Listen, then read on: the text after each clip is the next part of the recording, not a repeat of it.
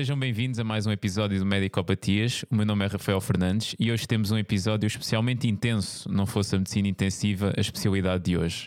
Para tal, contaremos com o Dr. Marco Fernandes e com a Dra. Mafalda Morisco. Passando à identificação do nosso especialista, o Dr. Marco formou-se na Faculdade de Medicina da Universidade do Porto entre 97 e 2003, fez um internato geral no Hospital de São João e começou um internato complementar em Medicina Interna em 2005, que terminou em 2011 no Centro Hospitalar de Entre Dor e Voga. Em 2016 computou a subespecialidade de Medicina Intensiva. Atualmente é assistente ao hospitalar no mesmo centro onde tirou a especialidade já há mais de uma década e trabalha também no Hospital da USA Rábida desde 2014. Ainda relevante mencionar o seu percurso em VMER e dois fellowships, o primeiro em infecção em Barcelona, no Val d'Hebron, e outra no Hospital de Monza, em Itália, em ventilação e ARDS, bem como o seu cargo de formador na área da ventilação, com especial interesse pela área da fisiologia e da fisiopatologia do aparelho respiratório. Olá, o meu nome é José Chapelas e vou passar a identificação da doutora Mafalda. A doutora Mafalda iniciou-se no mundo da medicina também na FMUP, à semelhança do Dr. Marco, entre 2011 e 2017, tendo feito uma missão de voluntariado no seu quarto ano em São Tomé e Príncipe e um estágio em Munique, numa unidade de trauma, durante o quinto ano. Em 2018, fez o internato de formação geral na Unidade Local de Saúde do Alto Minho e atualmente é interna de formação especializada em medicina intensiva no Centro Hospitalar de Entre Douro e Voga, em Santa Maria da Feira, estando em estágio no Hospital de São João. Contribuiu para a fundação da Associação de Internos de Medicina Intensiva, sendo hoje membro da direção desta associação. Já identificados todos os nossos convidados, podemos então avançar para a história da doença atual. Começando com o Dr. Marco. A sua vocação para seguir medicina começou logo em pequeno ou foi um resultado de anos de estudo intensivo que o fez perceber que este seria o percurso ideal para si? Doutor Marco. Uh, para ser muito honesto, uh, eu creio que só descobri a minha vocação para a medicina quando já era estudante de medicina. Uh, mais vale tarde que nunca. mais, tarde, mais vale tarde que nunca.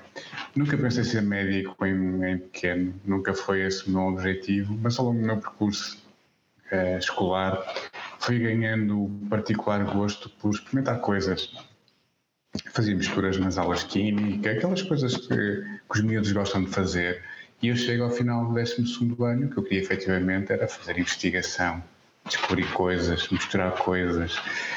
Um, disseram não, eh, não adianta pensar em bioquímicas, em químicas, em físicas, tens aqui para medicina, claro que se faz investigação a sério.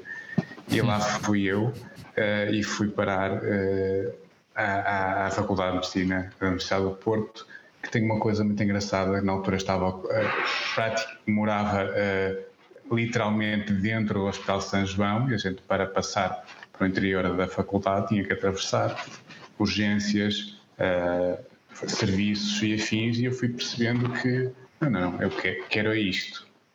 Isto, isto sim é que é vida, isto sim é que é uh, o, meu, o meu propósito e creio que só descobri que realmente queria ser médico quando já era estudante de medicina. É uma perspectiva nova, por acaso acho que essa ainda não tínhamos ouvido. descobrir a vocação. Eu ainda estou a descobrir a minha, portanto, acho que também ainda, ainda há esperança. Estamos sempre a crescer, estamos sempre a crescer. Exatamente. Uh, e agora passo à, à doutora Mafalda. Como é que foi? Sempre foi um desejo intenso? Uh, a minha, a minha perspectiva vai muito, uh, é muito semelhante à do Dr. Marco. Eu também só descobri, só tive a certeza que queria estudar medicina no, e que queria ser médica quando uhum. já estava na faculdade. Uh, e o primeiro semestre foi pesado e correu mal. Pois é, ele perguntar que não devia ter sido no primeiro semestre que descobriu isso, não é?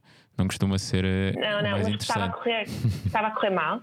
Um, estava até no limite de créditos e foi aí que eu percebi, não, não, é isto que eu quero continuar a estudar.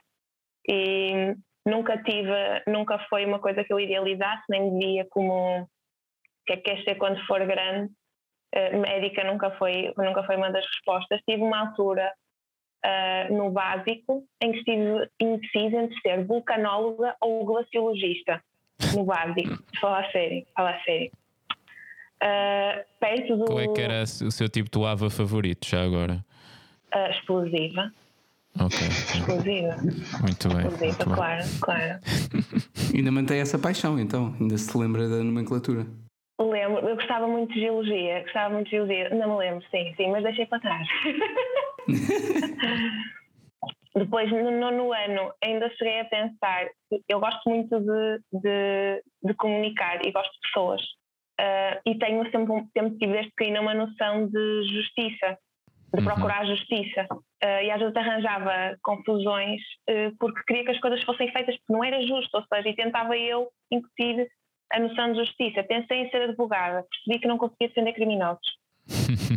Começava um bocadinho indecisa. No décimo ano acabei por escolher uh, Ciências e Tecnologia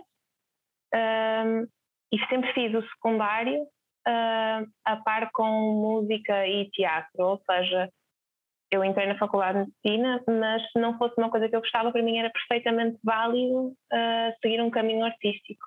Até que percebi uhum. que era aquilo que eu queria mesmo fazer.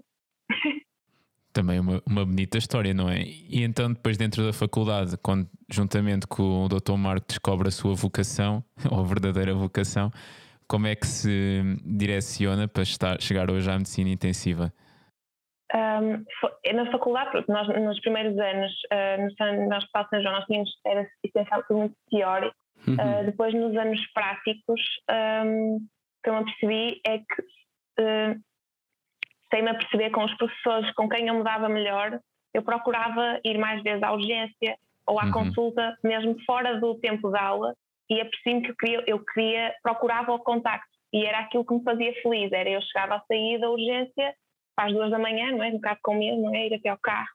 Uh, e estava no dia seguinte nas aulas, mas o facto de eu ter contacto com os doentes e com situações reais não estavam dúvidas. Foi, foi engraçado, sim. Uhum. Da medicina, a medicina intensiva foi, infelizmente, no meu, no meu plano curricular, agora sei que os mais, os mais novos já têm, nós não, temos, não tínhamos contacto nenhum com medicina intensiva, não passávamos na unidade de cuidados intensivos. Uhum. e eu, no ano comum, uh, escolhi os dois estágios opcionais, porque eram duas coisas que eu ponderava e que me via a fazer e que iam, tinham que ser incluídas ou excluídas com muita força. Uma delas era medicina intensiva e a outra era cirurgia cardíaca. Uh, ok. Também sim. tem uma parte de intensivos, não é? Exatamente, e foi, na altura fiz primeiro o estágio opcional em medicina intensiva, uhum. uh, na unidade de cuidados intensivos em Viana, e depois foi muito engraçado, fiz o estágio de cirurgia cardíaca opcional uhum. no São João. Eles foram impecáveis porque me deixavam uh, ajudar na cirurgia, para mim estava a ser um máximo. Mas na segunda semana eu apercebi-me que gostava mais de estar na unidade. Uhum. Eu assim, eles, ah, quer tirar o bloco? Eu assim, não. E depois comecei ali a fazer a, a, a ligação e tornou-se muito claro. Muito bem. Foi, foi um caminho cheio de, de sinais. E o Dr. Marco, o Dr. Marco teve um, um caminho mais sinuoso. Uh, teve aqui de fazer uma subespecialidade pelo meio. De facto, uh, uh, no meu tempo, há muitos anos atrás, ainda não, não havia esta há possibilidade muito, de escolher. Muito tempo. não havia esta possibilidade de escolher medicina intensiva. e então houve, houve uma coisa que me marcou, ainda como aluno, é que são as pessoas. Geralmente a, gente é, é, é, muito moldada pelas pessoas. E eu, eu uh, no meu quarto, sexto, quarto, já não me lembro quando, quando é que a gente tinha medicina interna. Medicina interna, apanho um, um senhor doutor que ainda agora trabalha no Hospital São João e numa altura em que uh, ainda era permitido fumar nos hospitais. E então este senhor doutor é uma pessoa extremamente culta, com uma cultura imensa e que me ensinou imenso, uh, dizia: Meus amigos, eu só trabalho à quarta-feira. E à quarta-feira eu ganho, uh, ou melhor, eu mereço o que ganho para o mês todo. Portanto, eu à quarta-feira tomo decisões. Portanto, vocês vêm os doentes, orientam tudo e vêm ter comigo. Eu quarta-feira resolvo. E, e, este indivíduo que uh, conversava connosco a fumar cigarro cigarrilha nos corredores e nas, e nas, e nas, nas salas de reunião e nos, nos gabinetes, um dia tem um doente que uh, está internado sucessivamente, um, semana a semana, com este, com outro especialista, e ninguém descobre o que, o que, o que esta pessoa tinha, até que chega uma quarta-feira. E este, este colega, depois de ter ouvido tudo o que os internos e nós alunos tínhamos para dizer sobre o doente, levanta-se da cadeira, vai à beira do doente, diz olá, bom dia, pega num estetoscópio, encosta o estetoscópio à barriga do doente e, diz a seguinte frase: Este doente tem um sopro na artéria renal, tem uma estenose bilateral da artéria renal. Podem-me pagar salário e peçam-lhe um angiodoppler das artérias renais. A verdade é que acertou na MUS num diagnóstico que todos os outros tinham andado ali às voltas, às voltas, às voltas. E eu pensei, eu quero ser este tipo. Portanto, a, a, minha opção pela medicina interna foi muito clara, muito evidente. Eu quero ser o fulano que resolve os problemas que mais ninguém consegue resolver. Uhum. É claro que depois uh, o tempo passa e, e, e, temos um choque de realidade quando nos confrontamos com aquilo que o internista faz no dia a dia. Uhum. E, e eu tenho pela primeira vez um contacto com medicina intensiva na altura eh, como interno na, na unidade de cuidados intensivos eh, e eu sempre fui um tipo muito imediatista, ou seja, não saio da cabeceira do doente enquanto o doente não melhorar. E não saio da cabeceira do doente enquanto o doente não melhorar. Fazia com que eu viesse uh, trabalhar ao sábado, ao domingo, sem ter horário, porque o meu doente não estava melhor, eu não podia, não podia deixar o doente. Portanto, a medicina intensiva deu uma oportunidade de satisfazer este uh, meu desejo pelo imediatismo, sem que isso pusesse em causa a minha uh, qualidade de vida e a vida pessoal, porque de facto Enquanto estamos a trabalhar, estamos intensamente ao lado do doente. Quando passamos o turno, virá alguém tão ou mais capaz que nós substituir-nos. Portanto, essa vertente é fundamental, a vertente do equilíbrio é uma das coisas que, que mais me agrada na minha personalidade obsessiva e imediatista, porque posso efetivamente ser obsessivo e querer resultados para daqui a uma hora, porque é essa a minha função. Portanto, uhum. veio um bocadinho ao encontro e daí ter logo no terceiro ano dizer não, não, não, não, não. Dentro da medicina interna eu quero ser isto. Eu recordo que isto era uma subespecialidade e, portanto, a gente podia ser internista, subespecialista em doente crítico portanto, uhum. e passou a ser um objetivo e, e, foi esse o caminho. Mas já agora chegou alguma vez a, a diagnosticar mais uma estenose da artéria renal ou não? Nunca, nunca, nunca. Ainda está à espera. Nunca. Ainda estou à espera dela. Mas vou lá sempre a escutar, vou lá sempre a escutar. Exato. Vai lá ver se aparece. Vou lá sempre. Se, um dia de ser este tipo. Não, não é? Mas ele é, também já era, já tinha ali, já parecia mais este, velho, este, uma figura mais velha. É mais velho, mais velho, e penso que ele continua a trabalhar no Hospital São João, por isso, por isso é que eu não digo o seu nome. Uh, acabei por, por, na altura, uh, como interno já, quando me perguntaram quem é que eu queria para meu orientador, eu escolhi-o. Uh, acabei, acabei é um, este, este, este, este colega é um cinéfilo fantástico, acabei o meu, o meu percurso internato na casa dele a ver cervejas e a ver filmes. De facto, foi, foi uma personagem marcante em todo o meu percurso. Ele de certeza que, que vai ouvir este episódio se eu recomendar e vai se reconhecer, muito... vai -se reconhecer. Vai, vai sem dúvida quando eu disser isso reconhecer se, se porventura vir este episódio. Uhum. E, acho, e acho que fica aqui uma excelente, uma excelente homenagem, Dr. Marco. Eu agora uhum. fazia-lhe uma pergunta uh, um bocadinho mais técnica, se, uh, se puder ser. Uh, esta é uma especialidade relativamente recente, não é? O programa de, de formação especializada existe apenas desde 2015. Um, quais foram as principais vantagens, no fundo, que este reconhecimento e esta tradição de subespecialidade para uma especialidade efetiva, a especialidade de medicina intensiva, que vantagens é que trouxe para a formação médica e para os cuidados do, dos próprios doentes? Vem sobretudo uh, encurtar um hiato formativo que existe continua a existir, porque de facto a maioria dos intensivistas atualmente em funções uh, teve que passar um percurso de pelo menos 7 a 8 anos de formação. Uhum. Portanto, vem encurtar este ato formativo que é fundamental, sobretudo nesta altura que vivemos e, como sabem, com um déficit muito grande de intensivistas. Uh, vem também permitir uniformizar uh, uh, o percurso formativo, que era muito dispar. Uh, se havia hospitais que podiam formar subespecialistas em dois anos, havia outros que necessitavam de fazer uma formação ao longo de cinco anos. Um, e vem também uhum. permitir aos atuais especialistas ver, por exemplo, a sua especialidade reconhecida no estrangeiro como tal, uhum. se porventura quiserem trabalhar no estrangeiro. Uhum. Uh, como, como, disse bem, e, e, eu, para ver a minha especialidade reconhecida fora de portas, tive que fazer um exame europeu e fazer um diploma europeu, coisa que provavelmente os colegas que entram agora não vão ter que fazer. É claro que o percurso tem também algumas desvantagens. Uh, eh, desvantagens essas de termos uh, uma população de médicos um bocadinho mais monomórfica, se, se me permitem a expressão. Hum. Nós temos uh, intensivistas que são cirurgiões, temos intensivistas que são internistas, temos intensivistas anestesistas, intensivistas pneumologistas ainda a trabalhar nas nossas unidades. Dentro de 10 a 20 anos não teremos esta diversidade.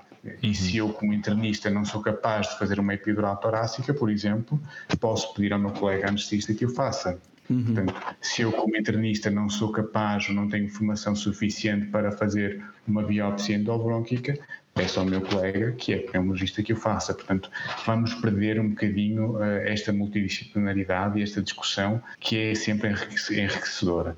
Contudo, cria-se uma geração de intensivistas de raiz que espero que, com os valores certos e com, e com os, as, as, as bases adequadas, podem ser uma mais-valia para a medicina nacional.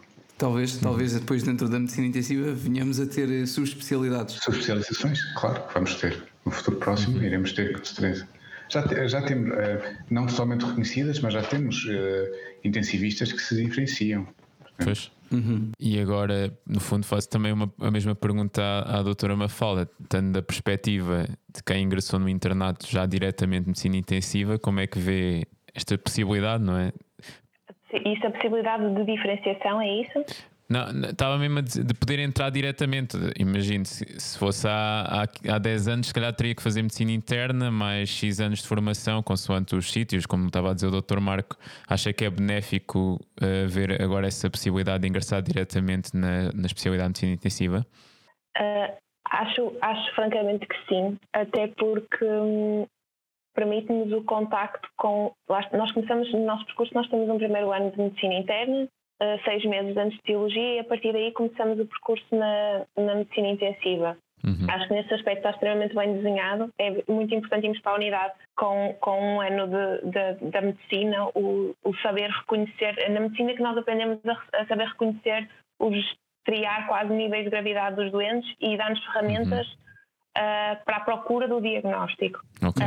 A anestesiologia dá-nos muita, uh, não só uh, o manejo de via aérea, que é aquilo que vem logo à cabeça quando as pessoas pensam no estágio de anestesiologia, mas é, é fundamental uh, no manejo de, de, fármacos que, são para o nosso dia na unidade e que nós, uhum. nós temos que ter muita mão e muito hábito e saber geri-los. Vantagens, isto para dizer, vantagens de ter, temos logo, ingressamos logo na medicina intensiva, nós temos um contacto muito próximo, nós somos expostos muito, de forma muito, numa, forma, numa fase muito precoce uhum. um, ao doente crítico em todas as suas vertentes, seja médico, cirúrgico, trauma, ou seja, uh, nós identificamos, aprendemos desde muito cedo a identificar os sinais de gravidade. Okay. Uh, o olho clínico é triado, ou seja, nós, eu agora no início não tanto, mas é eu vejo um doente que é capaz de estar a saturar bem, mas eu olho como é que ele está a respirar, ou seja, vai, eu procuro uh, motivos que me, possam, que me possam querer que eu vigie o meu doente mais perto. É, é, uhum. Nós já estamos treinados a procurar uh, sinais diferentes. Ok. E, e perdemos o medo mais cedo. E perdemos o medo uhum. mais cedo, acho eu. Ok. Pois eu ia lhe perguntar se acha que com a medicina interna, tendo em conta que antes eram precisos 5, não é? A especialidade se era insuficiente ou é, o, é o, o perfeito para depois serem expostos então precocemente à medicina intensiva? Eu, na altura, aprendi. O meu ano de medicina interna foi fundamental. Foi um ano em que eu aprendi imenso. Fui uma, fui uma privilegiada com as pessoas com quem trabalhei, honestamente.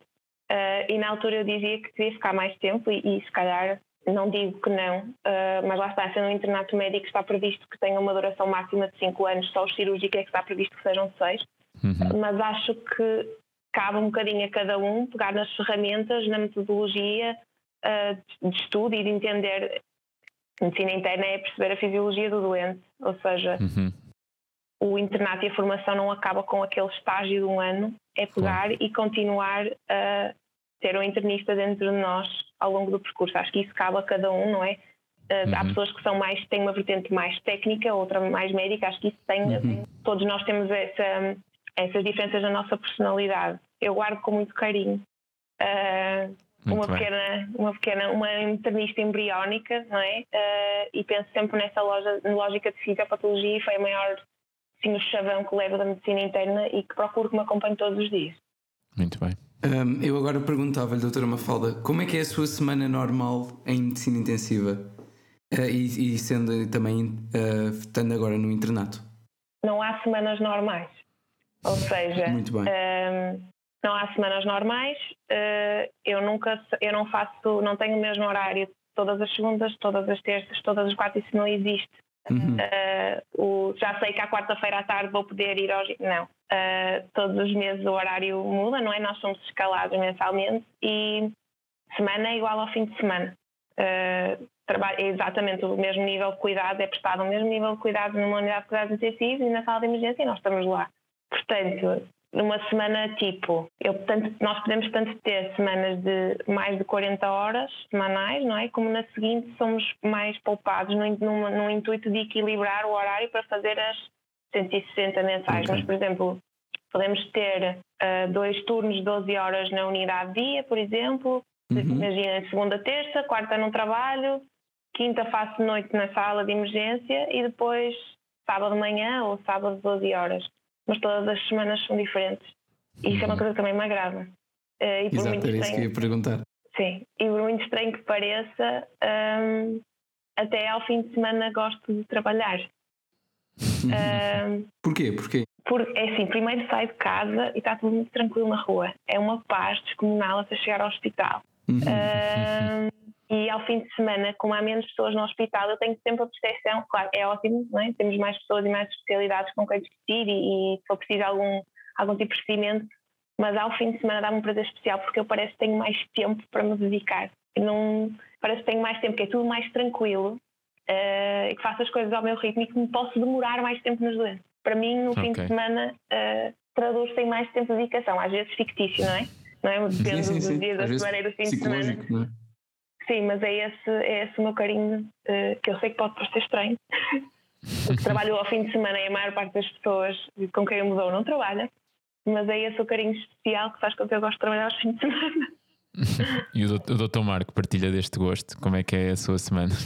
Um, uh, eh, eu partilho estranhamente este gosto. Um, nós não temos temos que nos habituar que não há horários, nós não podemos programar o mês seguinte, isto é uma realidade na medicina intensiva atual, poderá ser diferente, mas uh, neste momento e seguramente nos anos vindouros será assim. Uhum. Uh, temos que nos habituar uh, à privação de sono. De facto, de facto é um handicap desta especialidade e temos que nos habituar a trabalhar ao fim de semana e uhum. trabalhar fim de semana, feriados, noites uh, e com irregularidade de horários. Uh, eu geralmente em casa só digo se vou trabalhar ou não no dia anterior, porque está sempre sujeito a alterações. Uh, já sabem. Mas, e também assim está aí libado de justificações prévias. Pois, pois, pois, pois. eu, eu só só a meio do dia que mandei uma mensagem para casa, ainda estou no trabalho, a dizer que não ia chegar a tempo para jantar. Pacífico. Já é o hábito, não há, não há problema nenhum, mas lá está. Uh, nós temos que nos habituar a ter horários irregulares, uhum. horas inconvenientes, dias inconvenientes e os dias em que uh, estamos mais sozinhos, que são os fins de semana e os feriados, são os melhores de todos. Porquê? Okay. Temos a unidade só para nós, como diz a Mafalda, com o nosso ritmo. Todo, tudo que, que implica a agitação hospitalar está muito mais calmo ao fim de semana. E ao fim de semana é ao fim de semana que se tomam as melhores decisões, que se fazem as melhores atitudes terapêuticas, porque de facto nós temos o tempo. O tempo para estar com os doentes ao nosso ritmo, não temos uh, uh, visitas tão demoradas para fazer aos doentes, não temos interrupções constantes por parte do laboratório, radiologia, microbiologia, temos de facto mais tempo. Uh, temos menos gente a trabalhar, uh, mas para os especialistas, menos gente geralmente é igual a mais tranquilidade, mais serenidade e mais qualidade de vida no trabalho, porque uh, acreditem ou não, é mais complicado nós termos duas ou três pessoas connosco que temos que supervisionar do que termos, uh, estarmos sozinhos, temos que fazer as coisas todas uh, nós próprios. Portanto, uh, o, uhum. o, trabalho de orientação de um interno de dois é um trabalho complexo.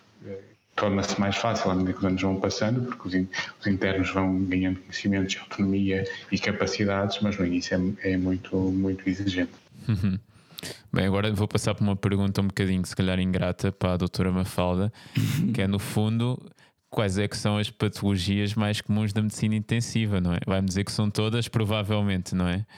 Mas o idão com o doente crítico, o que é que se calhar um aluno deve estar eh, preparado ou alguém que pense em entrar em medicina intensiva, o que é que alguém que vá queira seguir medicina intensiva se deve preparar? Tem de conhecer os parâmetros todos da ventilação, saber entubar, essas coisas. É, eu sei que é isso que vem à ideia quando se pensa em medicina intensiva, que é a ventilação, uh, entubar, não é? Entubar, ventilação, catéteres. Mas Por tubos. Isso é um meio para atingir um fim. Uhum. Uh, na medicina intensiva. O que podem esperar entrando numa unidade de cuidados intensivos uh, é tudo. Vocês podem encontrar uh, uma multiplicidade enorme de patologias. Vocês podem ter um doente puramente médico, Uh, em que tem uma cetoacidose diabética uh, em que nós temos que levar desde o início. Uhum. Uh, podem ter um pós-operatório numa duodenopancreatectomia ou podem ter um doente politraumatizado com, com, que já veio do bloco, mas que instabiliza à meia da noite porque está a sangrar e não viram onde é que estava a sangrar e volta ao bloco. Ou seja, nós podemos, dependendo também da tipologia de unidades, não é? Há unidades que depois também se se diferenciam e tratam determinado. Um, há, há unidades diferenciadas em neurocríticos, doentes cardiocríticos, pronto, mas numa unidade de cuidados intensivos uh, típica, polivalente, uh, podem esperar tudo, não é? Podem esperar um doente crítico vindo da medicina interna, um doente crítico vindo da cirurgia geral, da pneumologia, uh, todos os dias, e é uma coisa que me agrada imenso, todos os dias são diferentes. Uhum. e todos os dias são desafios, não há um em que não haja. Uh, portanto, podem esperar uhum. tudo, menos monotonia. então tem que estudar tudo, tudo o que é fisiologia e fisiopatologia tem que saber. Sim. Okay. Uh, aliás, já assustou os nossos assim, ouvintes então. Não assustei nada. é a parte mais bonita. É um... Não, é isso. Assustou alguns, atraiu outros. Assustou alguns, atraiu outros. É que, e, era, e, era, e era exatamente aquilo que o Dr. Marco estava a dizer, é um privilégio, não é? Nós, eu estudei fisiologia que é uma, é, foi a cadeira na faculdade que pronto, me relatou, não é? Uh. Estudei Fisiologia, a pessoa lê e, e as coisas acontecem nos livros, não é? Se faz os fármacos X, isto acontece, mas acontece mesmo na unidade. Vocês têm uma atitude terapêutica e é expectável que em meia hora, uma hora, duas horas vejam o resultado. Vocês é um privilégio.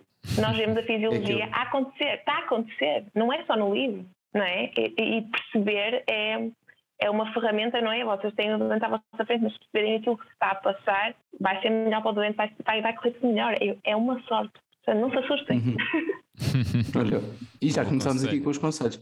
Mas é isto que o Dr. Marco estava a dizer ainda há pouco relativamente à, àquela parte interventiva e de resultados dentro de mais ou menos de uma hora, se for neste, nesta janela temporal.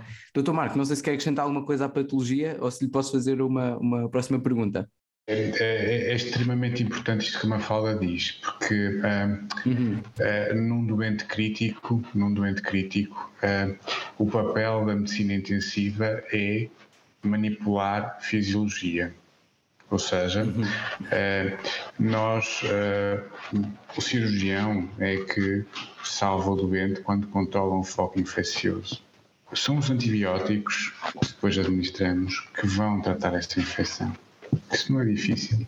A parte complexa e aquilo que é a parte nobre da medicina intensiva é garantir que o doente sobrevive para beneficiar dessas atitudes.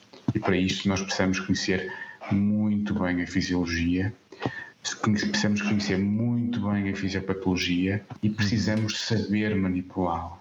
E precisamos de conseguir manipulá-la por forma que o doente sobreviva. E, e é, é, muito curioso que é esta manipulação que é o cerne da medicina intensiva. A, a, parte técnica, os ventiladores mudam todos os anos, saem novos todos os anos, o mexer nos botões são diferentes, a gente aprende. As guidelines, os fármacos mudam todos os anos. Eu usei fármacos que, entretanto, desapareceram do mercado, que eram a última maravilha e percebeu-se que não funcionavam para nada. Agora, se vocês souberem a fisiologia e se aprenderem a manipulá-la, isso mantém-se para o resto das vossas carreiras.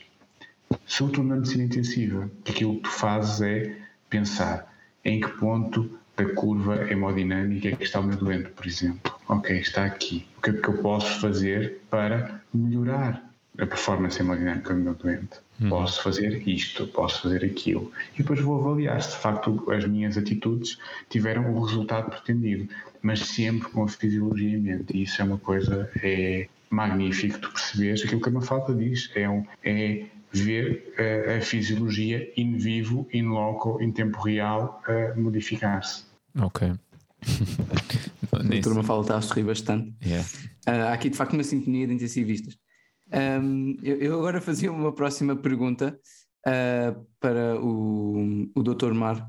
Uh, para além de gostar de trabalhar ao fim de semana, não é? Uh, quais são as restantes características que constituem o perfil de um médico intensivista, Dr. Mar? Tem, muito, tem, tem, tem muito sido falado uma coisa que é a resiliência. Eu, eu Todos os episódios, desde que essa frase foi proferida, estamos aqui, ainda não falhámos um. Mas, é, mas efetivamente, efetivamente é capacidade de persistir, capacidade uhum. de persistir, sobretudo isso, e de se adaptar a circunstâncias inteiramente novas todos os dias, aquilo que a Mafala diz. Uh, e, e acima de tudo ter ter noção que, e, eu sinto isto, que, que, já estou a ficar mais velho, é que eu tenho que adaptar a, eh, a minha, o meu trabalho às minhas capacidades físicas, que é uma coisa extraordinária. Eu não tenho a mesma capacidade que tinha quando, quando, quando tinha a Mafalda de conseguir reagir às situações. Portanto, tenho que adaptar a minha capacidade de trabalho. E esta adaptação é uma coisa que vai, vai ter que crescer com todos os intensivistas ou todos os, os recém uh, licenciados que querem ser intensivistas, porque de facto nossa capacidade muda ao longo dos anos, mas a tarefa do intensivista não muda. Ou seja, isto de fazer 24 horas, eh, de fazer turnos irregulares, de fazer noite, depois dia, depois noite, depois dia, vai ser assim até ao fim da nossa carreira. Nós não podemos chegar a um ponto e dizer assim, ok, eu a partir de agora só faço consulta externa, ou vou abrir no consultório privado ali na, na esquina ao lado.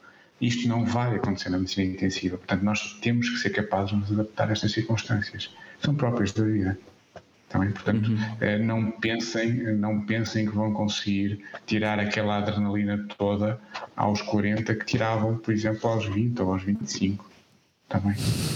Portanto, okay. adaptação. No fundo, é tenham em atenção. Sejam resilientes, não é? Resilientes. E uma coisa, exato, exato. E uma coisa que eu, que eu, que eu, um conselho que eu vos dou e que, e que, e que me apareceu num livro que já não me lembro como se chamava, mas era um livro de, de apoio ao internato uh, na medicina interna. E havia lá, uh, a primeira página eram 10 mandamentos ou 10 conselhos base. Uh, uhum. a, a, ter em mente quando se começa um internato. Eu lembro perfeitamente deste, que é dorme onde puderes e quando puderes.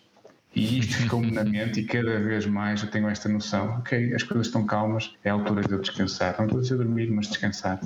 Daqui a Por isso é que gostam mais dos fins de semana, estão mais tranquilos. Não necessariamente, também há mais trabalho, atenção. São mais tranquilos, mas há mais trabalho. Mas isto, isto é uma mensagem importante. Descansem quando puderem nesta área, nesta área da medicina intensiva, o descanso é muito importante. Portanto, as coisas estão calmas, não precisam de andar sempre, sempre a 100 a hora. As coisas estão calmas, é a altura de relaxar, de recuperar energia, porque nunca se sabe se daqui a 5 minutos as coisas não mudarão novamente. Uhum. Ficam aqui os conselhos do Dr. Marco e eu faço a pergunta agora à doutora Mafalda se tem algum a acrescentar. Sei que estava a reagir de forma muito entusiasta a alguns do, do Dr. Marco.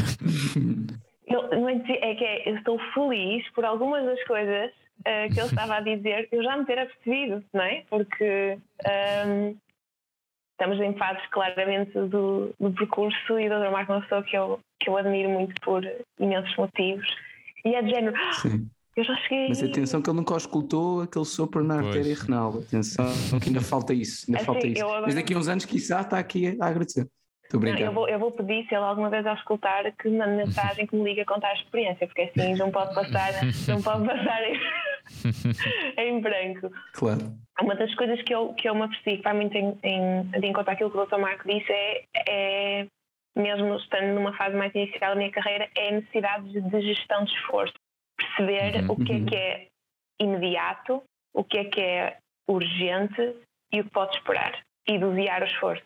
E procurar descansar. Se não for para ser agora, há tempo, está tudo bem. está tudo. É, é, uma pessoa depois também vai, vai se apercebendo daquilo que é só com, só com a prática, não é? No início isto não é, não é imediato porque nós não estamos treinados a reconhecer os sinais, mas depois é temos múltiplas solicitações ao longo do dia e isto e aquilo e uma requisição de análise e pedir o raio-x, isso não é urgente, tivemos um momento para entrar, não é? Quer dizer, noto muito a necessidade de gestão de esforço e nós só o podemos fazer uh, estando treinados e sabendo reconhecer as situações, não é? entendendo a fisiologia e a patologia e percebemos quando é que tem de ser agora agora ou pode ser daqui a bocado e até podemos descansar e parar. E sim, ganhamos a capacidade de dormir uh, em, em, qualquer sítio ou, ou descansar.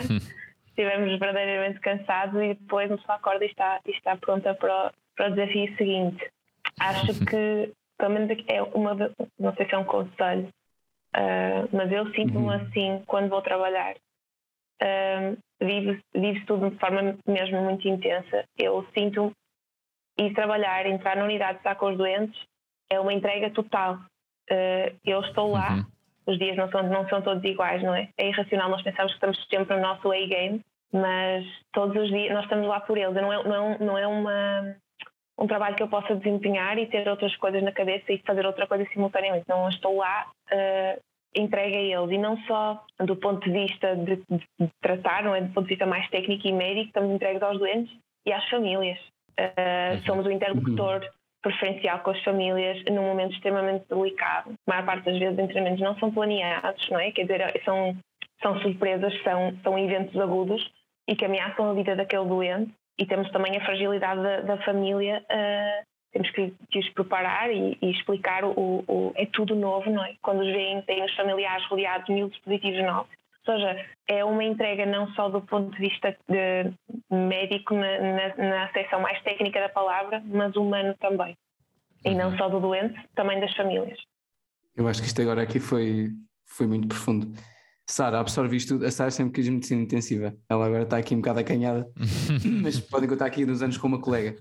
Um, eu, não, eu não sei se não querem, uh, só aqui um, um pequena parte de uma coisa que não ficou muito clarificada e que achamos importante, que é algumas técnicas que vocês uh, façam, nomeadamente nas unidades de cuidado intensivo, que considerem um, mais importantes ou mais características da vossa especialidade a coisa que, que, as pessoas mais associam a, aos cuidados intensivos é talvez uh, os doentes ligados aos ventiladores, a capacidade de podermos manipular a ventilação e, uh, e se calhar isso durante muitos anos foi o coroário daquilo que era a medicina intensiva, não é?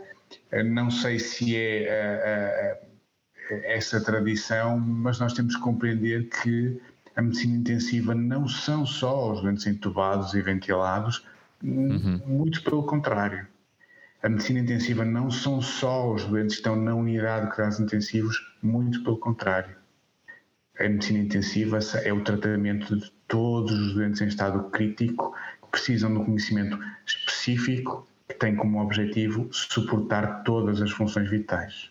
Portanto, eh, este estigma de da tecnocracia, de, de, vermos a medicina intensiva como uma especialidade técnica, não é de todo aquilo que, que, que é na realidade. Na realidade, uhum. a medicina intensiva é a manipulação da fisiologia normal de forma a suportar todas as funções vitais.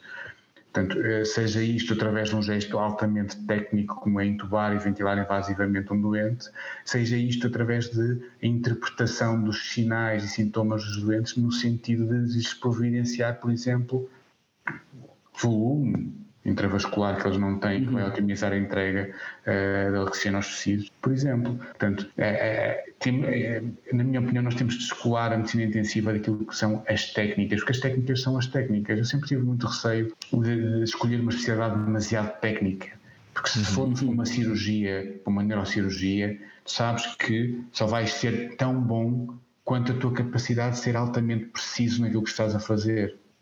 E se eu agora de repente ficar com um tremor essencial? Como é que eu vou operar pois. o cérebro de alguém? Portanto, a, a técnica é uma coisa que se aprende com uma curva de aprendizagem muito, muito rápida. Vocês, uh, num mês, conseguem aprender a entubar 99% dos doentes. Uhum. Vocês, num mês, conseguem cateterizar qualquer veia central.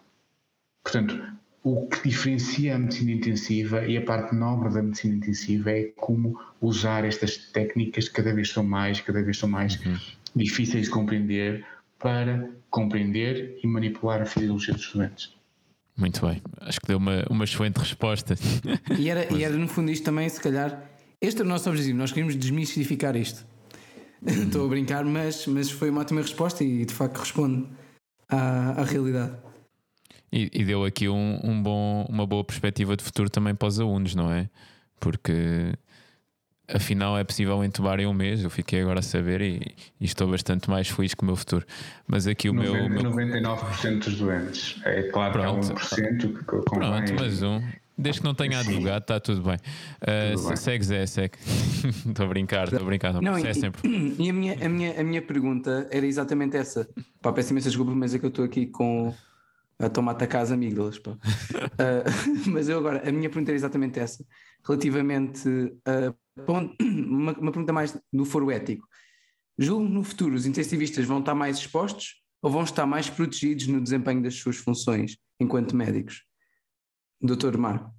Uma coisa muito importante na medicina intensiva é, é a capacidade de tomar decisões. Nós temos pouco tempo para as tomar. Só a quarta-feira, não é? É, não, não é só, não pode ser só quarta-feira, definitivamente não pode ser só quarta-feira. Mas a nossa capacidade de tomar decisões é fundamental. Isto porquê? Porque o impacto de não as tomarmos é gravíssimo.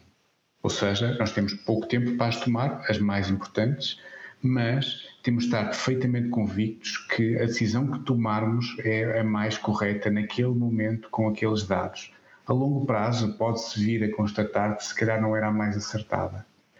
Mas do ponto de vista ético, estamos sempre salvaguardados e defendidos porque, com os dados que tínhamos, aquela decisão para nós, naquele momento e naquelas circunstâncias, era a mais adequada tomar.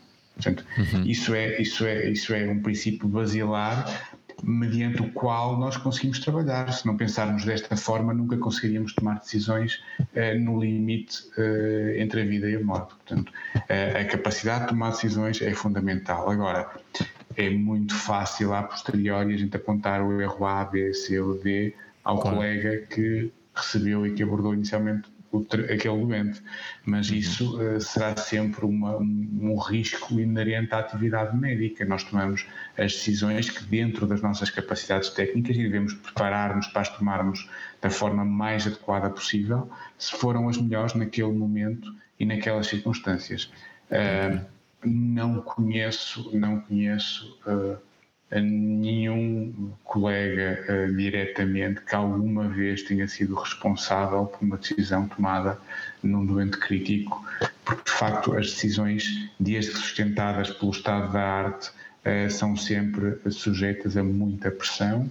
Uh, pouco tempo para ser tomada e a posteriori é sempre fácil julgar, criticar ou encontrar erros mas de facto eh, estamos muito defendidos pela, pela, pela, gravidade da situação e pela necessidade de atuar eh, rapidamente. Muito bem. E terminamos assim a história da doença atual com esta bonita intervenção do Dr. Marco. E agora dou início aos antecedentes pessoais, onde vamos falar de uns temas um pouco diferentes. E vou começar, claro, como não poderia deixar de ser, com a doutora Mafalda. E tenho uma pergunta para si no seu caso, o gosto pela música manifestou-se desde cedo, correto? Certo. Podia ter ficado só pelo teclado, mas também quis juntar a música ao teatro. Como é que começou no piano e terminou a, a estudar teatro musical? Pronto, eu comecei a estudar piano aos sete anos porque uma amiga minha da escola primária uh, também andava nas aulas de música e nós íamos juntas para casa. Então o pai dela, uh, ela entrou, estava a estudar, também estava a ter aulas de música e uma vez foi tipo, porque dava jeito. Género, uh, ele tinha que nos levar às duas a casa, então a Telma tinha a aula de música e eu também fui à aula de música. Uh, e era tipo iniciação musical, assim, uma coisa muito simples. Uh, uhum. Eu pedi à minha mãe para ficar, para também ir às aulas de música. Uh, na altura, depois, na escolha do instrumento, foi assim uma coisa muito. Para mim era muito óbvio que eu queria tocar piano. Uh, e toquei piano durante 11 anos. Um, um bocadinho mais difícil, fui passando por várias escolas quando entrei no conservatório e com o secundário mais difícil de conjugar pela exigência. Às vezes tinha que estudar piano acordar mais cedo, pôr piano e surdina uh, e estudar, para ter tempo de estudar antecipar as aulas, porque depois tinha aula de conservatório. Os tipos estudava, uh, não era? Como, como? Os tipos estudava, não é? Estudava piano e depois ia ver a lava explosiva e as outras, que eu já não me lembro. Mas sim, sim. E depois, só que na altura, depois, eu sempre gostei, sempre gostei de cantar. Um, e na altura, eu como tocava piano, que é por definição um instrumento mais solitário, não é? Há poucos concertos para piano e orquestra porque um piano enche uma sala de concertos. Uhum. Uh, ou seja, nós tínhamos sempre uma disciplina que era a classe de conjunto e eu acabei sempre por fazer parte do corpo. Uh, e depois, na altura, no secundário, uh, comecei a perceber-me que se calhar o piano era muito solitário um, porque é, não é? Não, tenho, não tinha aquela partilha com os colegas na, no meu instrumento. Uhum. E na altura, uh, simultaneamente, comecei a estudar, uh, fiz as provas de admissão e comecei a estudar uh, teatro musical no 12 ano. Ou seja, na altura, depois terminei o quinto grau de conservatório em piano e achei que, estava, que era muito solitário. Foi uma coisa mesmo solitária.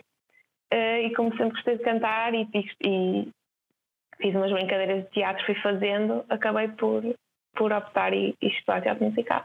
Muito bem.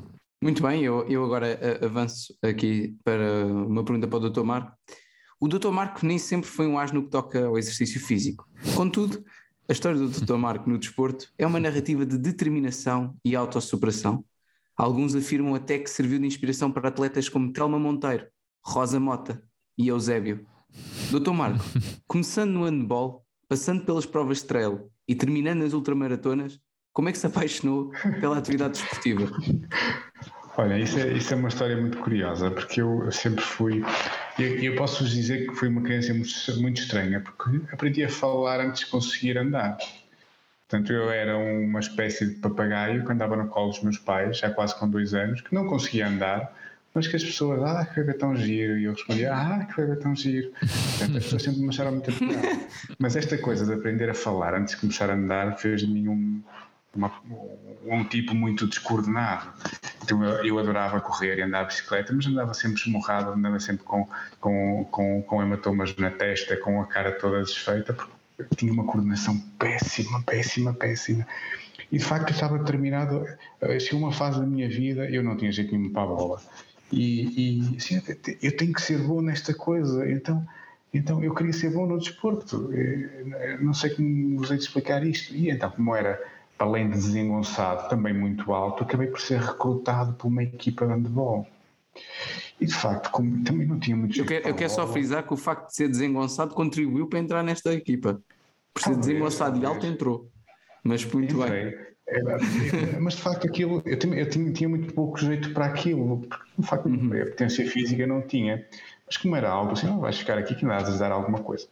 Uh, uh, e então, a uma altura, pensaram sabe, se fosse já baliza, já que não tem jeito para isto, ah, e, e eu acabei no posto específico mais difícil e que mais coordenação exige, mas de facto não tinha muito contacto com a bola, isso para mim era bom.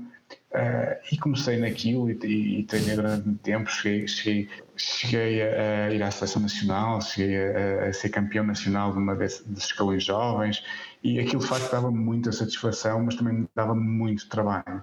Uh, o facto de, de, de, praticar um desporto de alta competição e ter ao mesmo tempo que ter boas notas, desempenhar, era muito complexo. Eu recordo uma altura que fui a um torneio, que era, que era um torneio fundamental lá para, para as ambições da equipa e tal, só que estávamos na, naquela altura das provas específicas do décimo ano e do décimo primeiro ano, então fechava-me na casa de banho a estudar, dentro da banheira, uh, porque de facto aquilo era uma farra, não é? Eh, miúdos de 12, 14, 18 anos enfiados num hotel, aquilo era uma farra e, portanto, exigia muita, muita determinação e, de facto, consegui uh, ser alguma coisa no desporto. Depois com a medicina uh, tive que parar porque era incompatível estudar com, com, com jogar, cheguei a jogar como sénior numa equipa da segunda divisão, mas não conseguia ir aos treinos e, e era uma chatice. E só mais tarde, já, já, já como, uhum. na unidade de cuidados intensivos, uh, eu sempre tinha tido esta coisa de um dia correr uma maratona. E queria correr uma maratona antes dos 35 anos. Uh, eu olho para mim, tinha 34 na altura, assim, acabou de morrer uma maratona antes de 35 anos. Tem que, cá um colega que disse assim: ai, vais, vais, só para te inscrever, vamos nos inscrever todos numa meia maratona que vai haver aí daqui a, a três meses.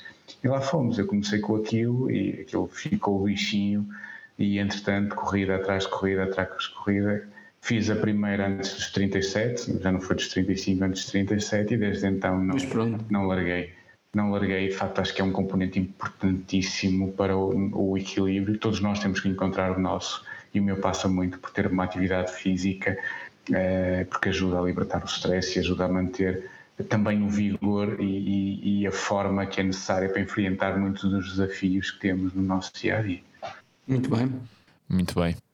Que os nossos convidados têm grandes antecedentes pessoais, deixem-me dizer. E um deles agora, também vou passar para a doutora Mafalda, no seu quarto ano fez uma missão de voluntariado. Após essa experiência, o que é que aprendeu e o que é que recomenda que os alunos da faculdade como nós embarquem em aventuras deste género? Acho que o meu maior conselho é tipo, vão, aproveitem, uh, vejam, vejam o mundo uh, e exponham. Porque só com várias. As, nós somos o resultado das uhum. nossas experiências. Ou seja, se for uma coisa que vocês queiram fazer e, e, e uma missão de voluntariado não é só ir para outro país, é, é naquele momento vocês são. Na, a missão de voluntariado que eu fiz foi, foi em São Vicente, em Cabo Verde, com. Na altura foi com, com os salesianos, ou seja, tinha uma vertente católica, uh, e, mas na ideia, a ideia uhum. era juntou-se um grupo de voluntários e cada um trazia um bocadinho do que era a sua atividade profissional. Ou seja, eu, sendo estudante de medicina na altura e uma amiga minha também, procuramos levar um bocadinho de, de, de literacia em saúde, a parte de rastreios cardiovasculares, coisas tão simples como higiene, ou seja, nós procuramos levar essas noções e exemplificar coisas básicas como lavar as mãos, coisas tão simples quanto isso que nós procuramos dar uh, naquelas semanas às crianças dos bairros onde nós íamos. Uhum. Um, e mais do que aquilo que vocês levam, uh, em termos de, de, de, atividades que têm programadas e tudo mais, vocês uh, levam-se a vocês todos uh, e, e na, naquele, na altura em que estão lá entregam-se uh, àquelas crianças. Inevitavelmente, eu deixei lá um pedacinho de mim, né? trouxe outras coisas boas. Uhum. mas é, é muita Muito entrega bem. e um desprendimento de tudo o que é material, não é? Todas as coisas que nós temos à nossa volta, sejam livros, cadernos, telemóveis, nós percebemos que uh, vivemos com muito menos e que o essencial é, é, é menos do que, que nós estamos habituados. Uh, é muita entrega e é uma experiência extremamente desafiante do ponto de vista físico e emocional, uh, mas é isso sem medo. É uma experiência para a vida mesmo. Muito bem, fica aqui outro conselho da doutora Mafalda. E agora uma última pergunta para o doutor Marco. Uh, doutor Marco, para evitar o burnout é essencial um cooldown. E para isso, no seu dia a dia, uh, foi no budismo e na meditação que encontrou essa solução. E por outro lado, nas férias, e mantendo aqui um espírito pouco rotineiro e imprevisível, é autocravanista. No fundo, pergunto-lhe de onde é que vem esta, esta vertente de mais de contacto pela natureza e de procura por uma serenidade? ai, serenidade. Olha, é, é, para tudo é preciso muito, muito equilíbrio. Nós temos que encontrar uma forma, uh, independentemente da especialidade que tenham, que escolham, uh, o ser médico é emocionalmente muito desgastante, em qualquer das vertentes. Uh, e nós temos que encontrar uh, algo que, que para nós faça algum sentido, que nos restabeleça como pessoas, porque sem, sem este restabelecimento, sem esta paz interior, nós não, não conseguimos ser bons médicos em qualquer área. Portanto, uh, a, parte, a parte do budismo um, ehm, veio muito uh, do contacto. É, é uma história engraçada, porque eu tenho o primeiro contacto com isto tudo é, quando casei, quando decidi, é, decidimos, eu e a minha mulher, irmos de lua de mel para a Tailândia. E eu, como recém-casado que era, pensei, e eu que gosto muito de ler, não, não vou levar nada para ler, porque lua de mel é lua de mel, vá, quem é que tem tempo para ler?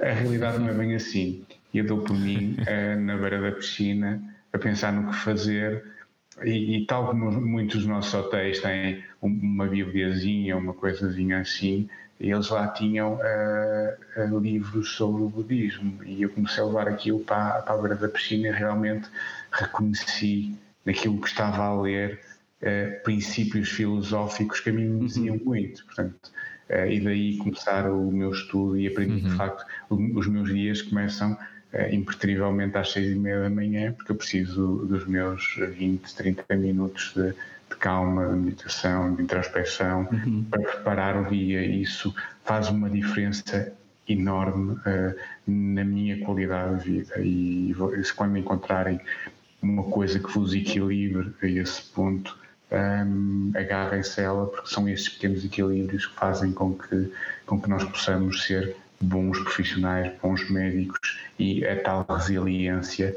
vem muito disto. Uh, uhum. Nos tempos livres, uh, eu gosto imenso de pegar, pegar no, na, na, minha autocaravana, meter os miúdos atrás. Mas isso já foi depois da lua de mel? Já foi, foi antes isto... da lua de mel.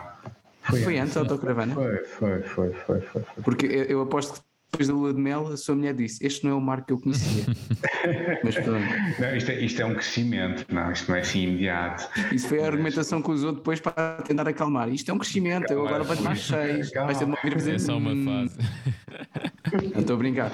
Mas diga, a autocaravana então começou antes disso, sim. Antes disso, eh, eh, eu sempre fui, fui habituado a fazer campismo e, e como muita gente da minha idade, que a gente tinha uma tenda às vezes tínhamos a sorte de ter um colchão, outras vezes nem por isso, é só o saco de cama e o chão. Uh, e, e, quando, quando começo a ver que há coisas fantásticas que têm quatro rodas e que vão para qualquer lado e que param em qualquer lado e que posso estar uh, a dormir e a ver e a, e a, ver o sol nascer numa praia lindíssima sem que ninguém me chateie, isso é uma liberdade imensa. Uh, tu saís uh, à sexta-feira à tarde do hospital e pensar assim, e agora para onde é que eu vou? Não sei, mas vou. E vais à, à, à descoberta, é uma coisa fabulosa. Para quem tem miúdos, os miúdos deliram com o facto de poderem, poderem dormir em qualquer lado e poderem trepar árvores e poderem correr numa praia deserta sem ninguém, porque é dezembro e podem fazê-lo sem serem incomodados. É, é, uma coisa fantástica. Uma coisa fantástica. Uhum. Portanto, quem tem. Há, há, pessoas que gostam de ter comunidade de hotel e terem. E terem uh, tudo aquilo que, que têm direito e que mereceram durante um ano de trabalho para poder descansar. Mas uh, é impagável a liberdade que nos dá termos a nossa própria casa sobre rodas e podermos escolher para onde ir e como ir e até cancelar a viagem se for preciso, sem, sem qualquer uhum. problema, sem drama. Sem custos adicionais, não é? Isso tem custos. É engraçado, é engraçado que, o, que o Dr. Marco começa a sua vida com problemas na sua locomoção e depois a partir daí foi sempre o maratonas, vai autocaravana, não para, não para. E já, e já, fiz, já fiz muitas provas em que vou na minha autocaravana. Uh, é estacionam em plena Serra da Estrela e a gente e siga. a partir dali siga. Muito bem. Mas eles caem baixo. Oh, também eu. E agora, Mas... agora siga para o exame objetivo, não é? Vamos, José Chapelas. Então, olhem, este é um jogo onde são-vos dadas duas opções por estes ilustres anfitriões e têm de escolher uma delas, de preferência, de forma rápida e sem pensar muito. E uhum. eu posso já fazer a primeira, que vai dirigida aos dois, e pergunto-vos: preferem tratar de uma disfunção do sistema cardiovascular ou do sistema respiratório? Doutor, ah, quem quiser primeiro, esteja à vontade. Cardiovascular. Respiratório. Cardiovascular. Claro, Aqui. claro que sim, não é, doutor Marcos? Já nem, nem devíamos ter perguntado. Força Zé. Agora, uma pergunta também para ambos: uh, um mundo sem MRSA ou pseudomonas? Vá lá, me fala, começa tu. Pseudomonas, sem pseudomonas. Sem pseudomonas. Sem pseudomonas. Nasceram a uvas. um, força, uh, agora para o, para o Dr. Marco. Uh, acho que gosta mais disto do que de pseudomonas. Handball ou trail? Ai, ai trail, trail, porque já não, não sou capaz de handball. Muito bem. Eh, doutora Mafalda, um concerto de piano da Maria João Pires ou um musical do Filipe La Féria? concerto de piano da Maria João Pires. Muito bem. Enche uma sala, não precisamos de orquestra. Bora, Rafa. Doutor Marco, uh, viajar de autocaravana até Veneza ou até Paris? Até Paris. Até Paris. É mais perto também, não é? Até porque eu não tenho, não tenho, não tenho ainda boias nem coisas flutuantes para conseguir ir até Veneza sem. Qualquer dia há uma autocaravana que, de anfíbio, não é? Que faz... Tipo. Talvez sim. Ou isso. Forças é.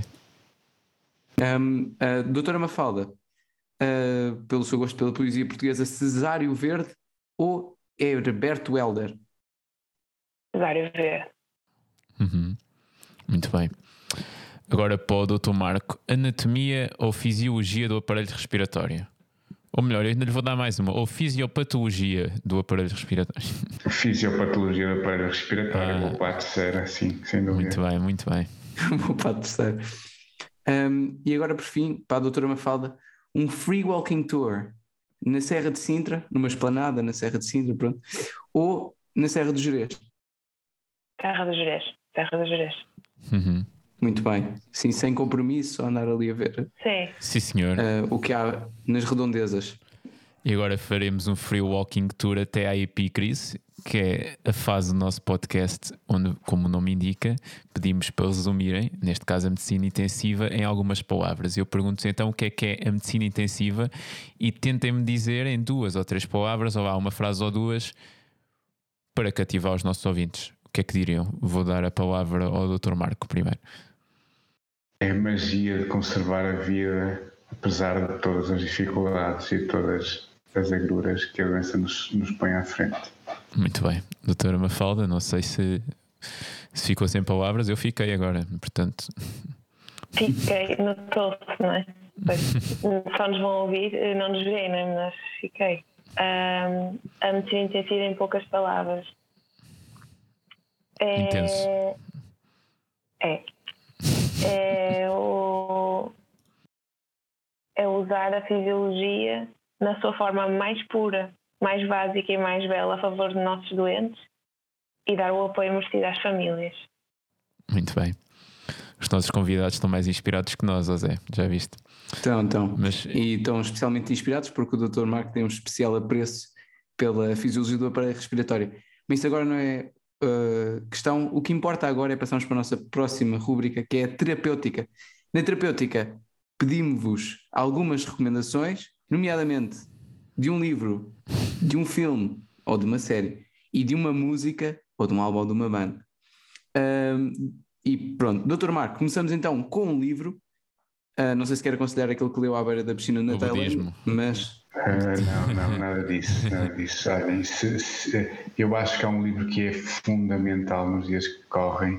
Uh, é impossível a gente ter redes sociais, aceder à internet, uh, sem pensar nisto e sem ler este livro.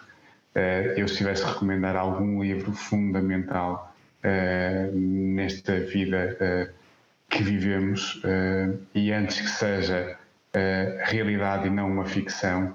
Uh, o, meu, o 1984 do George Orwell é, é fulcral. Fulcral e recomendo Muito bem, muito. Também recomendo. Doutora Mafalda, qual é, qual é o seu o livro? É o, o, vai para ler o concerto é. número 2 de piano do Rachmaninoff ou não?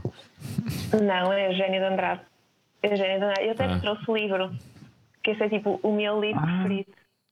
Mostra, mostra, mostra. Apesar disto ser um Vai ser um momento a Marcelo.